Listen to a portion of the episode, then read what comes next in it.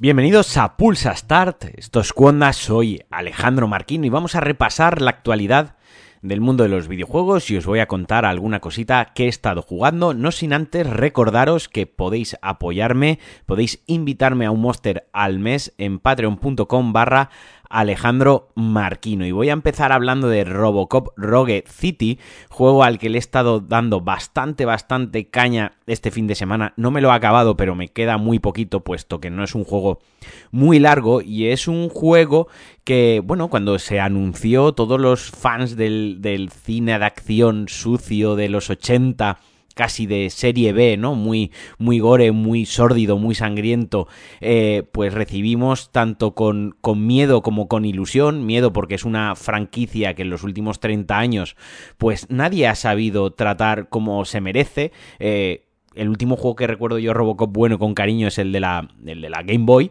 Robocop 2, y, y, como digo, pues ese miedo, pero por otro lado pintaba muy bien con Unreal Engine, eh, parecía que sabía recoger muy bien todos esos elementos cinematográficos, pues el HUD que tiene Robocop, que pues viene muy al pelo, ¿no? Viene muy al pelo que no tiene Alex Murphy, jaja, ni yo. Eh, muy al pelo de, viene muy bien en, en, en, integrado en sí en el juego, ¿no? Porque al final él tiene un HUD en su visor y eso pues está metido en el, en el juego y, pues la acción parecía bastante directa y bastante guay.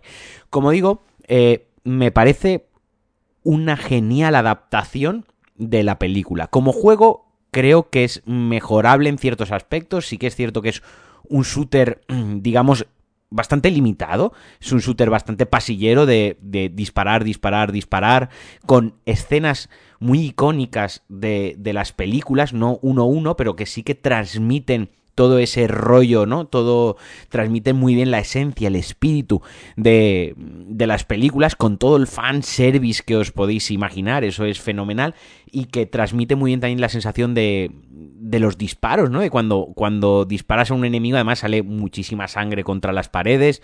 Aquí una de mis pequeñas quejas es que no puedes desmembrar a los enemigos. O sea, le pegas un tiro en la cabeza, sale un espachurrón de sangre gigante, pero la cabeza está intacta, ¿no? Cuando te acercas a los, a los enemigos no tienen heridas, como sí que hemos visto en otros juegos donde pues la, hay unas físicas, Resident Evil 2 eh, Remake sin ir más lejos y, tantos otros, ¿no? Incluso Cyberpunk.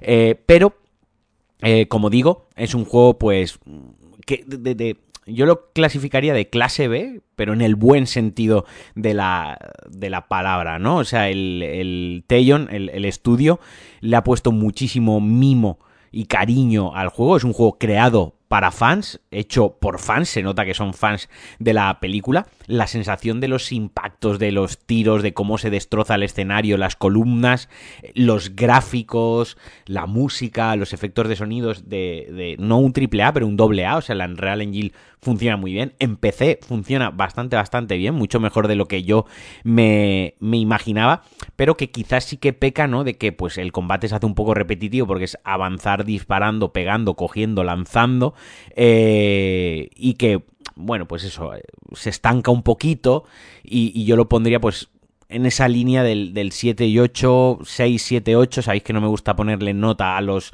a los juegos, pero al final viene muy bien para, para resumirlo con una con una cifra, ¿no? Pero es un poquitín el Alien Isolation de, Robocop, ¿no? Alien Isolation no era un juego perfecto, pero que al final un juego que destacaba muchísimo por lo bien que recogía la esencia de la película y ese fanservice, y al final, pues los fans de Robocop lo tenemos aquí con este Robocop Rogue eh, City. Y hablando de PC, como lo está jugando en el PC, llevo tiempo dándole vueltas a cambiar la gráfica, esto es como lo de la tele, yo soy bastante Iba a decir que soy bastante indeciso, no, yo soy bastante mirado con el dinero que me gasto y las, las gráficas.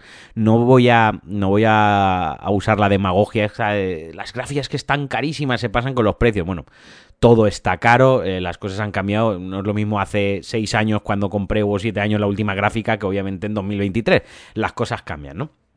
Entonces yo tengo una 2080 Super, que, juego pues a juegos a 1440, otros a 1080, pues ya voy jugando con la resolución, la calidad, los frame rates y demás. Y bueno, pues como siempre suele pasar una vez al mes, eh, sale la encuesta y salen los, salen los datos de los jugadores de Steam a lo que más juega y me sigue llamando la, la atención que la resolución que más se utiliza en, en, en Steam, los jugadores de Steam, la que más se utiliza eh, sigue siendo 1900 20 por 1080, sigue siendo 1080p, eh, ¿no? Y que la gráfica más utilizada es una RTX 3060, eh, entonces me, como que me ha llamado un poco la atención, ¿no? Que una gráfica, una RTX 3060, que obviamente no es la tope de gama dentro de la serie 3, sigan tirando de resoluciones de, de 1080, por lo que pienso que puedo a lo mejor estirar un poquitín mi gráfica a ver la serie 5 que nos trae, que nos, que nos depara y sobre todo a qué precio.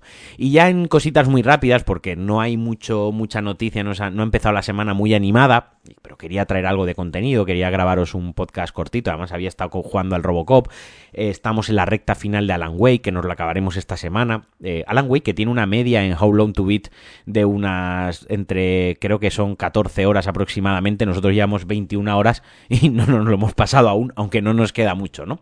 Eh, pues viniendo al hilo de lo que he jugado últimamente, pues el Marvel's Spider-Man 2, Insomnia ya ha confirmado que en las futuras entregas de la saga sí las hay y según cómo evolucione la saga, Miles Morales va a ser el protagonista. Yo destacaba en mi análisis que, por cierto, este viernes habrá un DLC, vuelve DLC especial con, con Alex Liam en el que hablaremos de Marvel's Spider-Man 2 y también de Red Dead Redemption. Yo hablaba que una cosa que me gustaba es que Peter Parker era el protagonista y que Miles Morales estaba como secundón, ¿no? Este viernes daré los motivos por los cuales a mí Miles Morales no acaba de gustarme.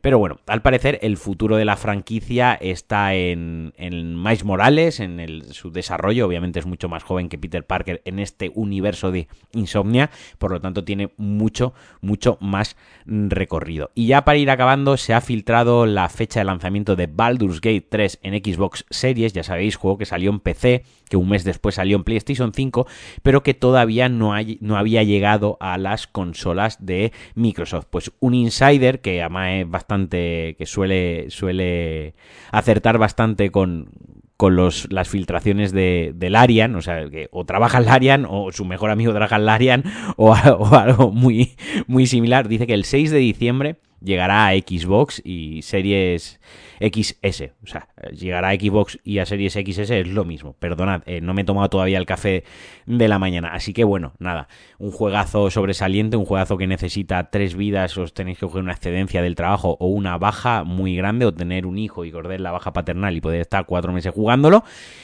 Y, que bueno, poco más que decir de Baldur's Gate 3, que es uno ya de los pilares básicos de los juegos de, de rol de, de todos los tiempos. Y bueno, no me enrollo más, hasta aquí el Pulsa Star de hoy. Como digo, el viernes habrá Vuelve DLC, vuelve con, con Alex Liam, me hace mucha ilusión. Intentaré traer DLCs eh, regularmente, aunque sean más, más mm, distendidos o hablando de juegos que, que, ya se han jugado o haciendo reflexiones sobre alguna cosa, no, no tan enfocados en un análisis pormenorizado y más exhaustivo, sino pues hablar un poco más de lo que me apetezca, de un espacio más mío, sin salirme del formato de Pulsa Star de las noticias. Y, volver a recordaros que me podéis apoyar en patreon.com barra Alejandro Marquino desde menos de un monster al mes, que ya sabéis que yo me veo un monster todos los días.